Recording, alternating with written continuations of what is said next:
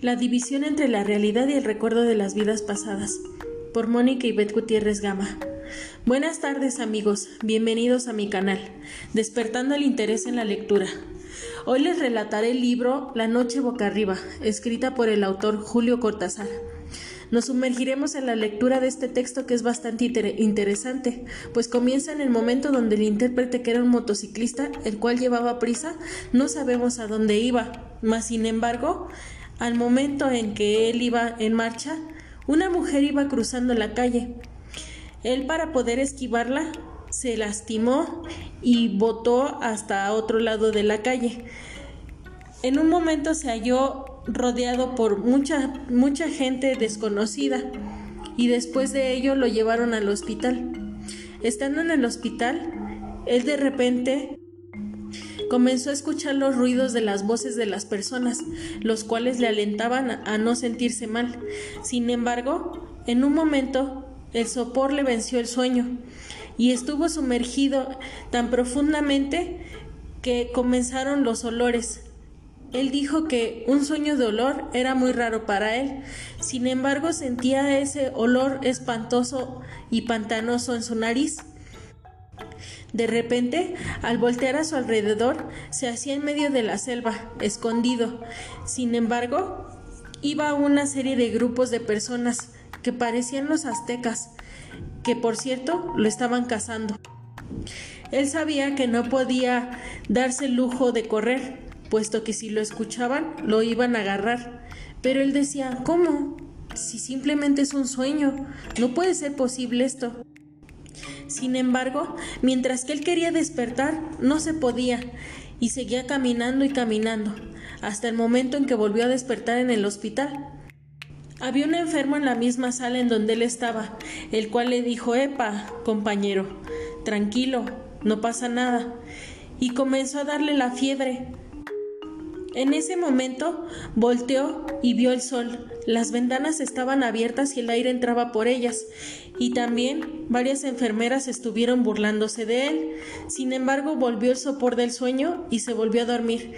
En ese momento, después de que despertó, se dio cuenta que estaba en el Teocali, templo que construían los pueblos precolombinos, en especial los aztecas. Sintió que ninguna plegaria podía ayudarlo, puesto que era su turno de ser sacrificado. Después de tanto tiempo, comenzó la espera. Siguió ocultándose hasta el momento en que lo encontraron.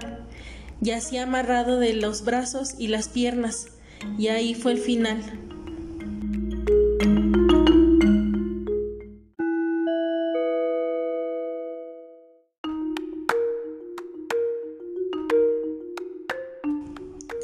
La división entre la realidad y el recuerdo de las vidas pasadas.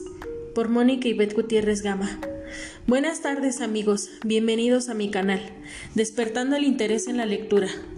Hoy les relataré el libro La noche boca arriba, escrita por el autor Julio Cortázar. Nos sumergiremos en la lectura de este texto que es bastante interesante, pues comienza en el momento donde el intérprete, que era un motociclista, el cual llevaba prisa, no sabemos a dónde iba, mas sin embargo, al momento en que él iba en marcha, una mujer iba cruzando la calle. Él para poder esquivarla se lastimó y botó hasta otro lado de la calle.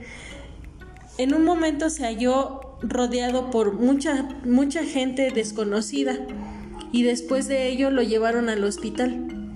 Estando en el hospital, él de repente comenzó a escuchar los ruidos de las voces de las personas, los cuales le alentaban a no sentirse mal.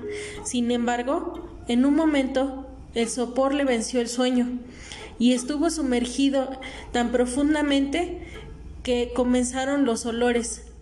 Él dijo que un sueño de olor era muy raro para él, sin embargo sentía ese olor espantoso y pantanoso en su nariz. De repente, al voltear a su alrededor, se hacía en medio de la selva, escondido. Sin embargo, iba una serie de grupos de personas que parecían los aztecas, que por cierto lo estaban cazando. Él sabía que no podía darse el lujo de correr, puesto que si lo escuchaban lo iban a agarrar. Pero él decía, ¿cómo? si simplemente es un sueño, no puede ser posible esto. Sin embargo, mientras que él quería despertar, no se podía, y seguía caminando y caminando, hasta el momento en que volvió a despertar en el hospital. Había un enfermo en la misma sala en donde él estaba, el cual le dijo, Epa, compañero, tranquilo, no pasa nada, y comenzó a darle la fiebre. En ese momento volteó y vio el sol. Las ventanas estaban abiertas y el aire entraba por ellas, y también varias enfermeras estuvieron burlándose de él. Sin embargo, volvió el sopor del sueño y se volvió a dormir. En ese momento, después de que despertó, se dio cuenta que estaba en el Teocali, templo que construían los pueblos precolombinos, en especial los aztecas. Sintió que ninguna plegaria podía ayudarlo, puesto que era su turno de ser sacrificado. Después de tanto tiempo, comenzó la espera. Siguió ocultándose hasta el momento en que lo encontraron. Yacía amarrado de los brazos y las piernas, y ahí fue el final.